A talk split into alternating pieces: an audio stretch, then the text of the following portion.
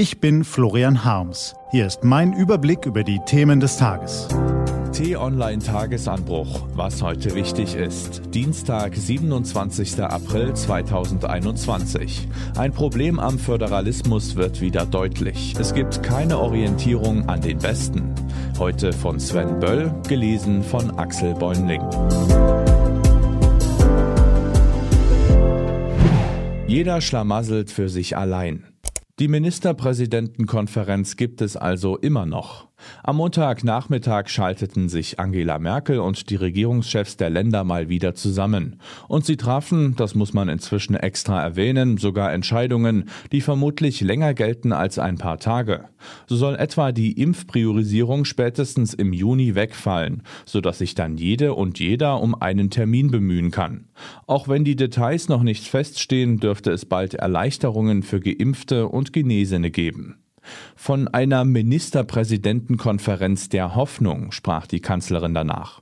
Das stimmt zwar einerseits, andererseits wurde auch dieses Mal ein Problem unseres Föderalismus leider nicht angesprochen.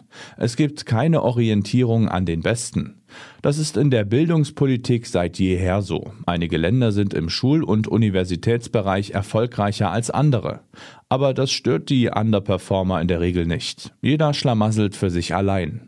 Beim derzeit wichtigsten Thema, den Impfungen, ist es ähnlich. Das Saarland und Bremen haben bereits mehr als ein Viertel der Bevölkerung einmal geimpft und liegen damit deutlich vor dem Schlusslicht Hessen.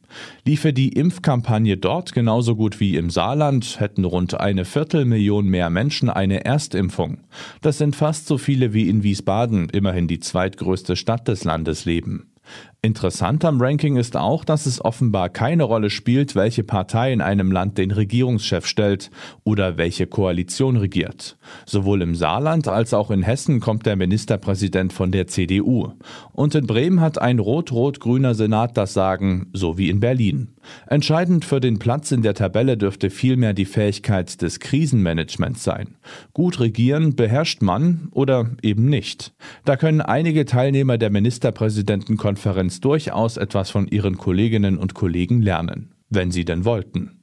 Nicht schnacken, einfach machen. Das ist in den Kommunen eine noch wichtigere Erfolgsformel als auf Ebene der Länder. Doch auch hier gibt es große Unterschiede.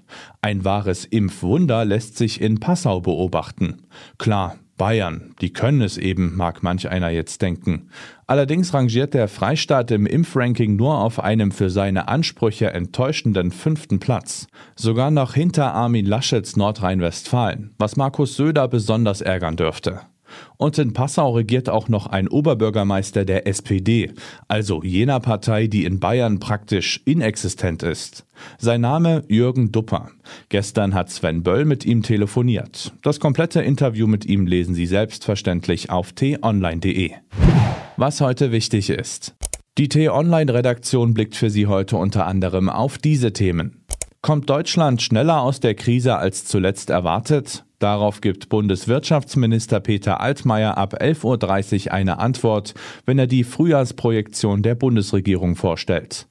Der Termin hätte wahrscheinlich nicht für besonderes Aufsehen gesorgt, aber seit der dann doch ziemlich verunglückten Alles Dichtmachen Aktion von Schauspielern dürfte das anders sein. In ihrer virtuellen Reihe Die Bundeskanzlerin im Gespräch diskutiert Angela Merkel ab 14 Uhr mit Kunst- und Kulturschaffenden. Und Wissen Sie, wo Ihr Impfpass herumliegt? Falls nicht, seien Sie beruhigt. Laut einer Umfrage kann rund die Hälfte der Bürger diese Frage spontan nicht beantworten. Aber braucht man den Pass überhaupt für die Corona-Impfung? Melanie Weiner hat die Antwort. Diese und andere Nachrichten, Analysen, Interviews und Kolumnen gibt's den ganzen Tag auf t-online.de. Das war der T-Online-Tagesanbruch vom 27. April 2021. Produziert vom Online-Radio- und Podcast-Anbieter Detektor FM. Wenn Sie uns bei Apple Podcast hören, lassen Sie uns gern eine Bewertung da. Vielen Dank. Ich wünsche Ihnen einen frohen Tag. Ihr Florian Harms.